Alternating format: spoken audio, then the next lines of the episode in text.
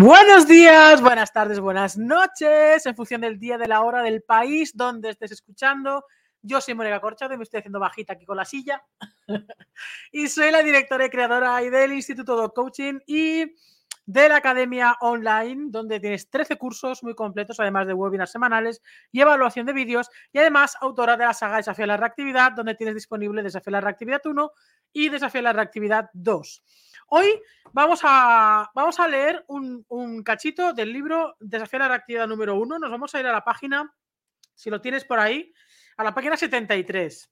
¿Y por qué digo que nos vamos a ir a la página 73? Es que quiero que hablemos de una de las problemáticas que más nos encontramos en la calle cuando eh, paseamos a nuestro perro o cuando vemos pasear a los perros a los otros perros.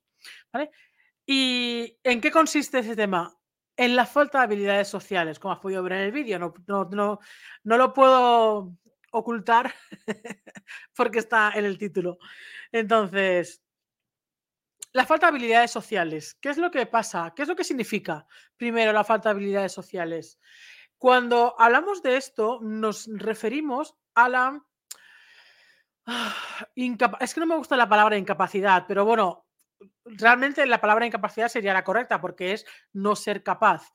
Y es cuando el perro no es capaz de, relacionarse con otros perros de una manera estable o de una manera equilibrada, de una manera tranquila, sosegada, que aunque, ojo, que aunque sea excitada, no sea sobreexcitada, porque no podemos pretender que los perros se conozcan siendo mm, unas amebas, sino es normal que un perro se excite cuando ve a otro perro, lo que eh, hemos de procurar que no cruce la línea de la sobreexcitación.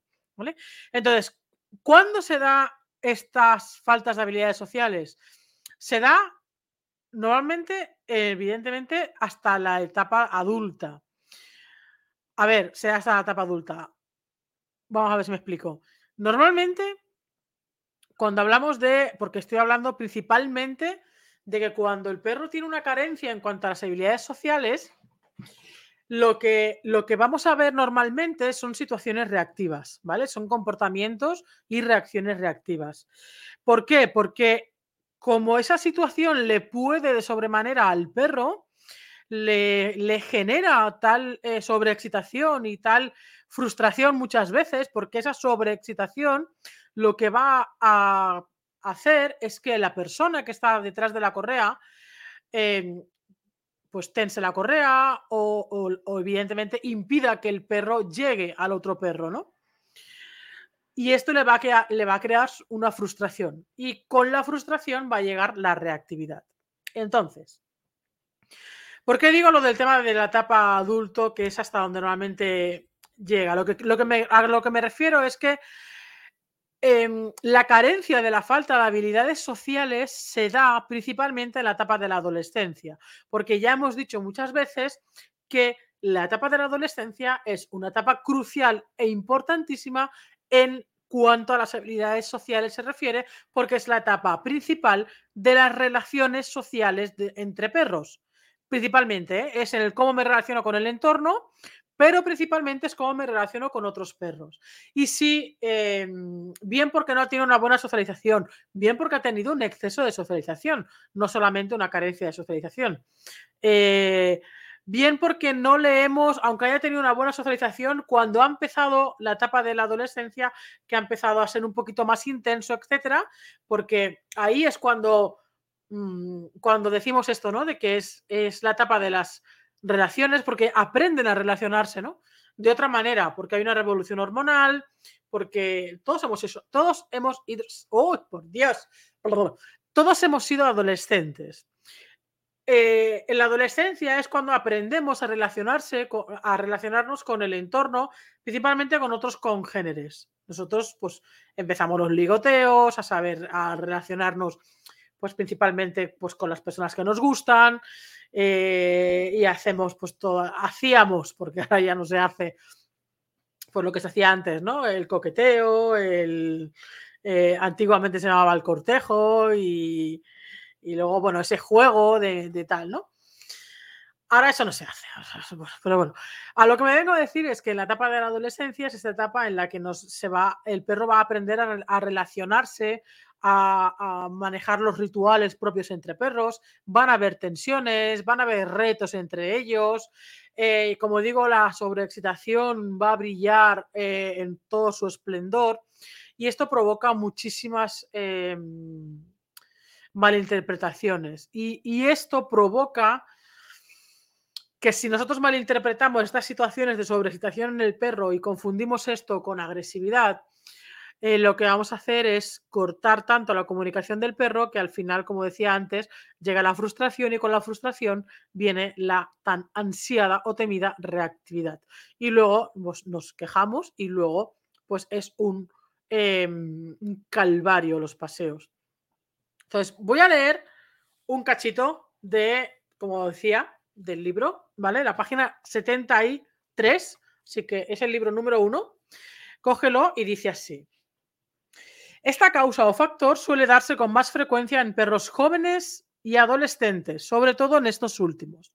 La adolescencia, comprendida entre los 7-8 meses hasta los 18-24 meses aproximadamente, destaca por ser la etapa de las habilidades sociales. Es decir, en cómo se relaciona nuestro perro o más bien cómo aprende a relacionarse con el entorno, con cualquier estímulo, pero especialmente con otros perros. Cuando son cachorros es la etapa de la socialización, es decir, conocer todo lo nuevo que hay en el entorno y en la adolescencia es cómo se va a relacionar a partir de entonces con todo aquello. Evidentemente, la base está en una muy buena socialización.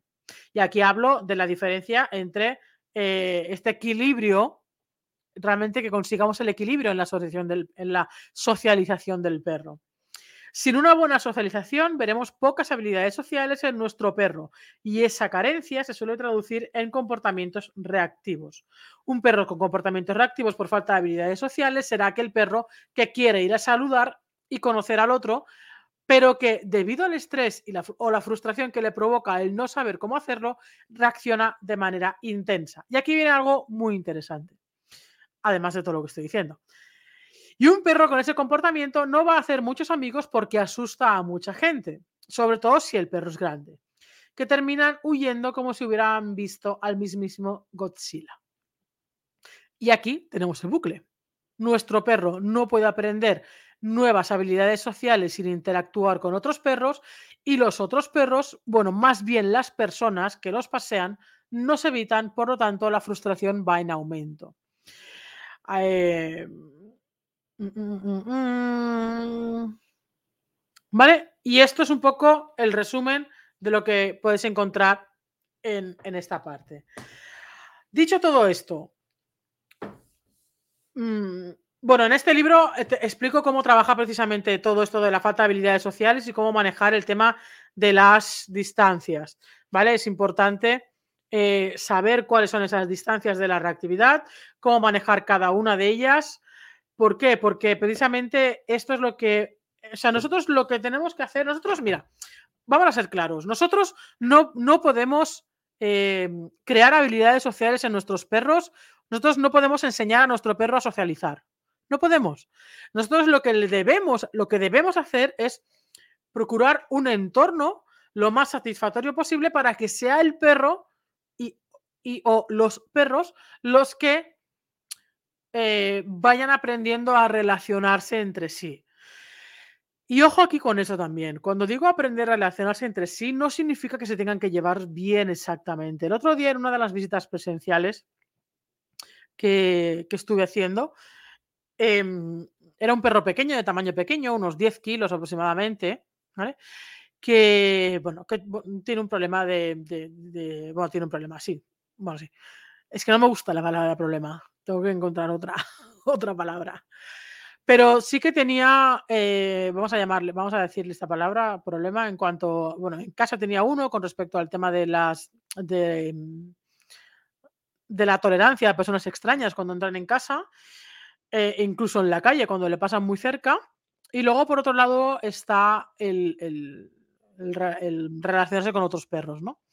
Pero aquí, cuando estuve con ellos, porque hasta ahora habíamos estado trabajando sobre todo la parte de casa, y el otro día estuvimos más ya trabajando la parte externa, la parte de la calle, y pude ver eh, y pude constatar, y así pude comentárselo eh, a la familia, en cómo somos nosotros también mucho los que fastidiamos las interacciones sociales entre los perros.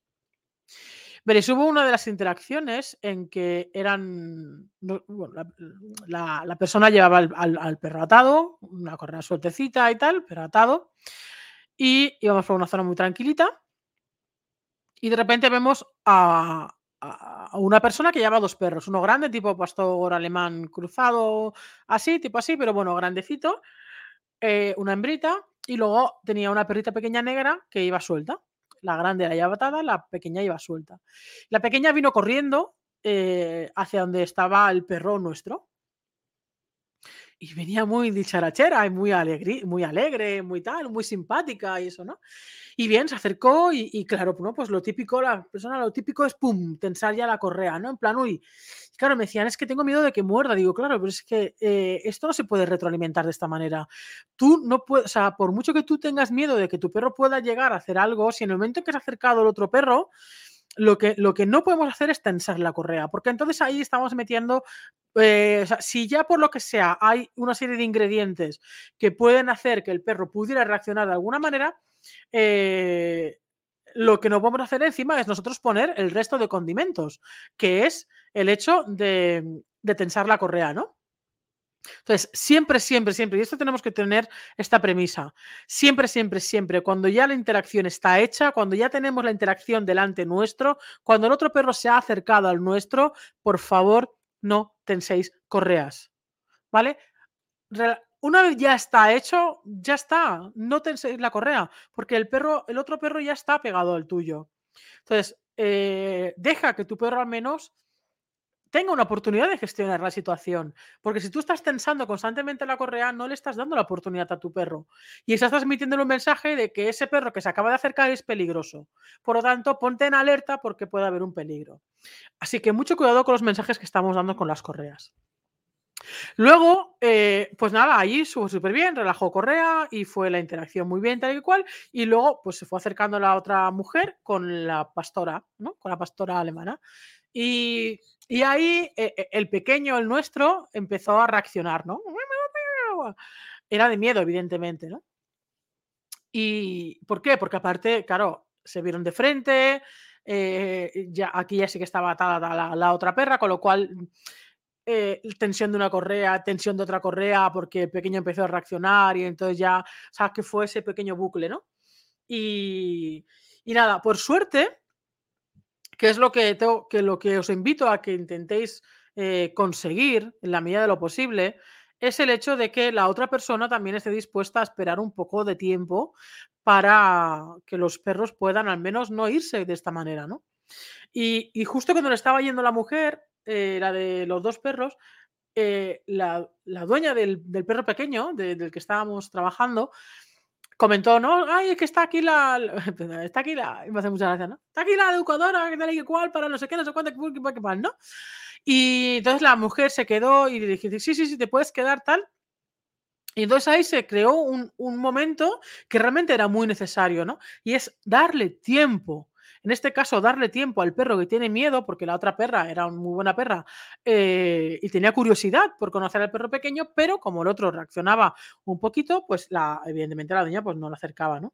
Entonces, y, luego otra cosa muy importante, a la hora de, apartar al perro porque reaccionaba un poco, ah, eh, habían dos maneras. Una es tensando la correa y tirando y empujándolo para atrás, con lo cual estabas creando el efecto del de ponerse así el perro, o la manera en que les comenté, tenía arnés el perro, pero da igual que tuviera collar o arnés, me da exactamente igual, es en vez de coger y tensar la correa, y no solamente tensar, sino tenerla tensada constantemente y tirando y haciendo este efecto de, de al perro, como que haciéndolo más, más, más fuerte, en plan, porque me están agarrando, ¿eh? Porque me están agarrando, ¿eh? Si no, es que te mato. No, no, no, no, tenemos que quitar esa parte del perro. ¿Vale? Entonces, en vez de hacer esto con la correa, cogemos, yo cogí, le cogí del arnés, nada, lo cogí un momento del arnés y es en plan, oye, pum, como un pasito para atrás, ¿no? Cogí el arnés, pum, tan normal. El perro, claro, primero, al notar mi mano, ya Uy, enseguida me miró y enseguida se cayó. Yo no le dije absolutamente nada, simplemente era para quitar la tensión, para, para alejarlo del perro de ese, ¿no? Y, es, oye, no, pero no, no, le dije ni el no, simplemente le, le cogí del arnés como para, para, para, pararlo y, oye, espérate aquí un momento y relájate. En ese momento el perro me miró tal y cual, se cayó, pum, ¿vale? Entonces nos, mantuvimos ahí un momento, el perro callado, poco tal, ya estaba callado, ya no estaba ladrando, ya no estaba reaccionando, ya nos quedamos ahí, nos quedamos hablando, observando los perros, ya la grande ya tenía también más curiosidad y tal, y hubo un momento en que la perra eh, se puso a oler otra cosa y el pequeño y el nuestro pudo oler a la perra grande por detrás y la perra se dejó sin problema porque ya estaba el suyo. Y el nuestro cogió y se puso a oler a la perra, porque tenía curiosidad. Lo que pasa es que no sabía cómo hacerlo porque tenía miedo.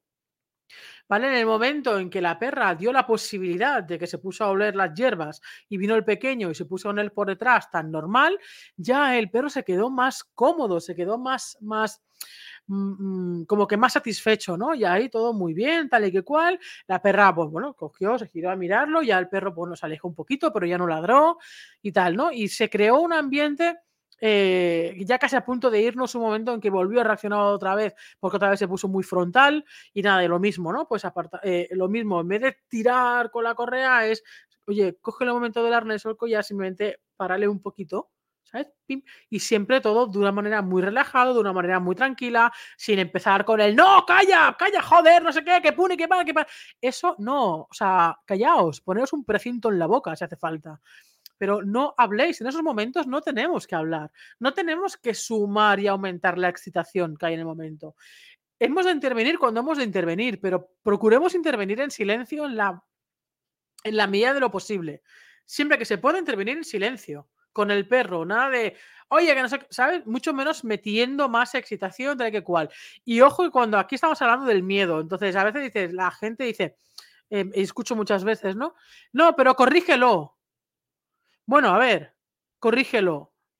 Yo siempre digo que cuando estamos hablando de, una emoción, eh, creo que no es justo corregir como se entiende el concepto de corrección, ¿no? Que es el típico tirón, el típico toque, el típico eh, no enfadado y nada por el estilo, ¿no? No, el perro tiene que aprender. Por un lado, tiene que aprender a gestionar esa situación, que no tampoco sería la palabra exacta aprender. Lo que se tiene que, lo que tiene, lo que tenemos que procurar es que logre sentirse cómodo en esa situación ante la presencia de esos perros. Si luego quieren interactuar, bien. Si luego no quieren interactuar, bien también. O sea, el, objetivo no es que interactúen. El objetivo no es que jueguen. El objetivo no es que hagan nada. El objetivo es que estén cómodos en el mismo espacio, aunque ellos mismos guarden sus propias distancias, pero que se sientan cómodos. ¿Vale? Entonces, esta, este es, eh, era, es el tema. Ah, entonces, ojito con lo de corregir, porque no es nada justo. Eso no quiere decir que dejemos al perro hacer lo que le dé la gana, sino cómo, qué, qué es lo que puedo hacer y cómo lo puedo hacer para procurar que el perro se sienta cómodo.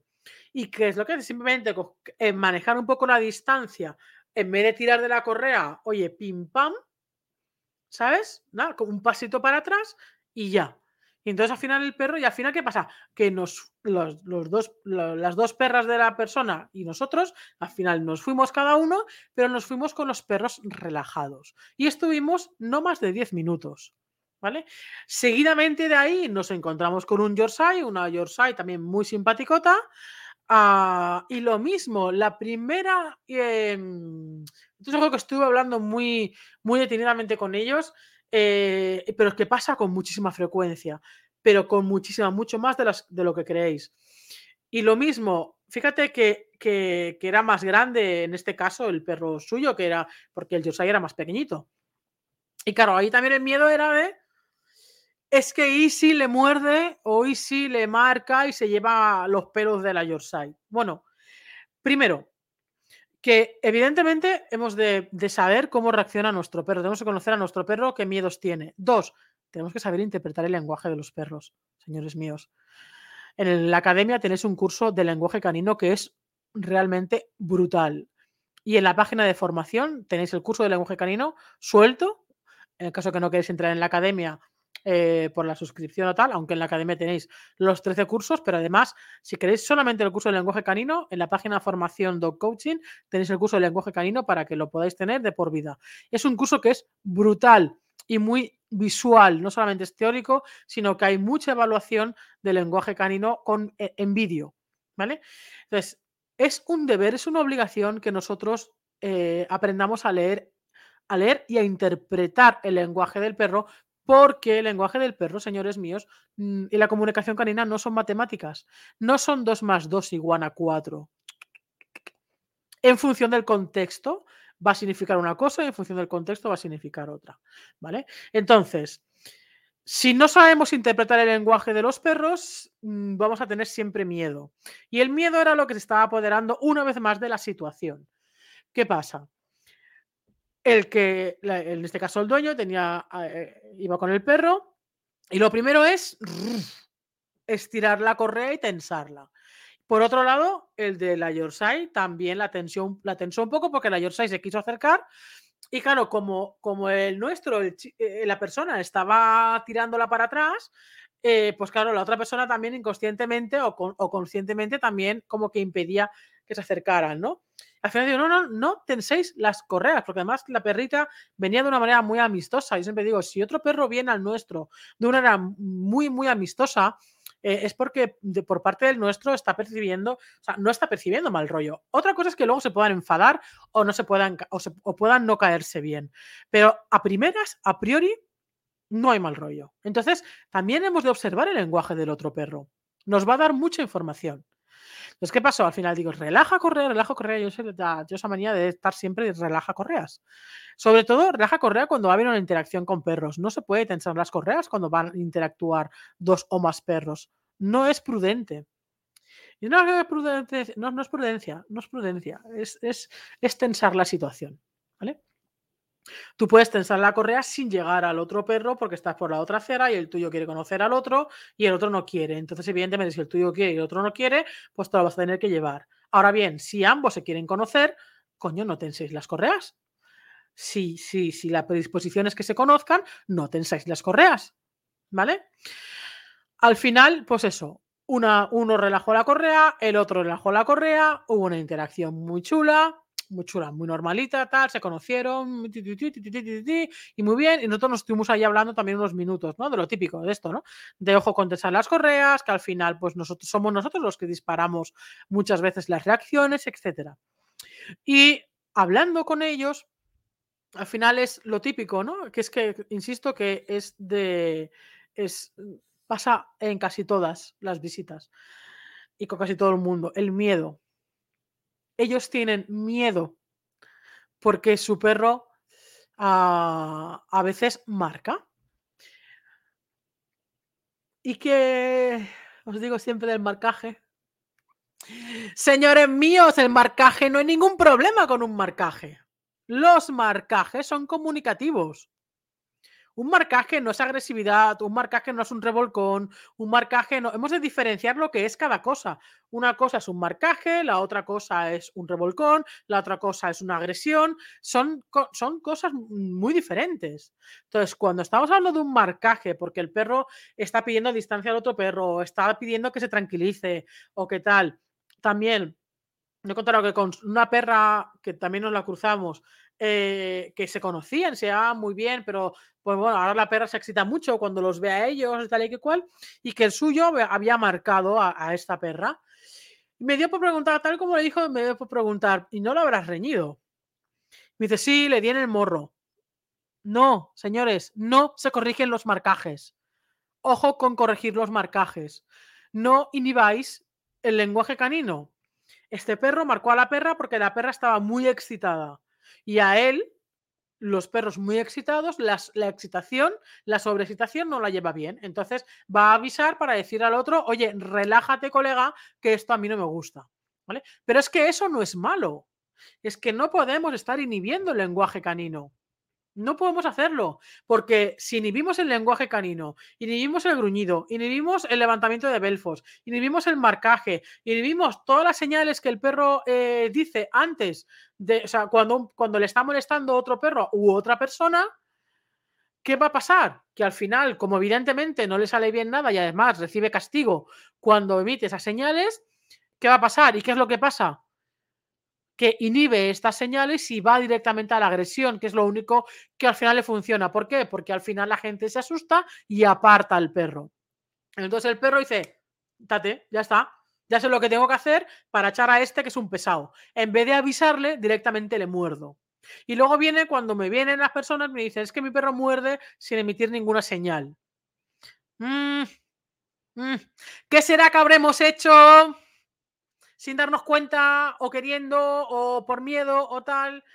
Entonces, los perros siempre se comunican siempre se están comunicando. Otra cosa es que reciban regañinas o castigos cuando se comunican y tiendan a inhibir esas señales porque reciben, mm, pues reciben algo negativo, ¿no? Cuando lo emiten.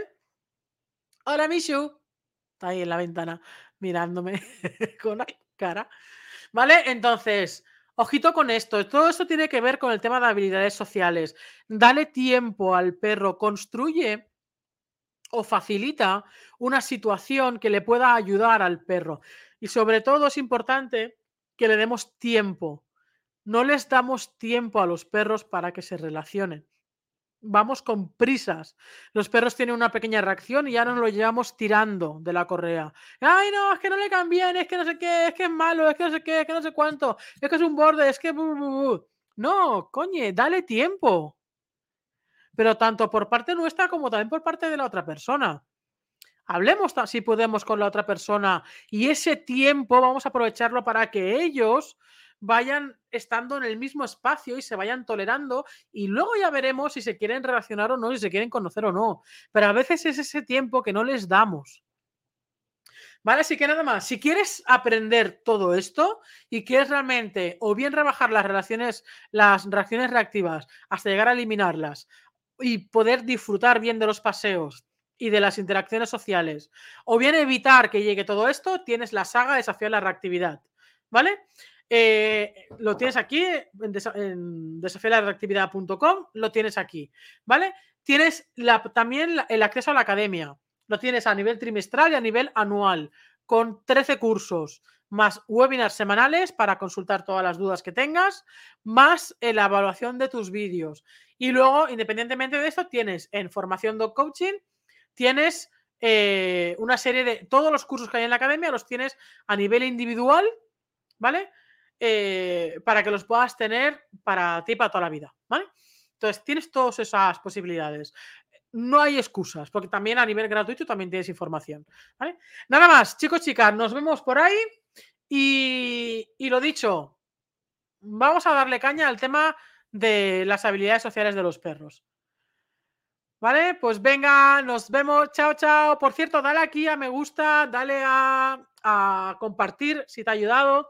Suscríbete en el canal de YouTube si todavía no estás suscrito y te dejo con la intro de Desafiar la Actividad 1. ¡Chao!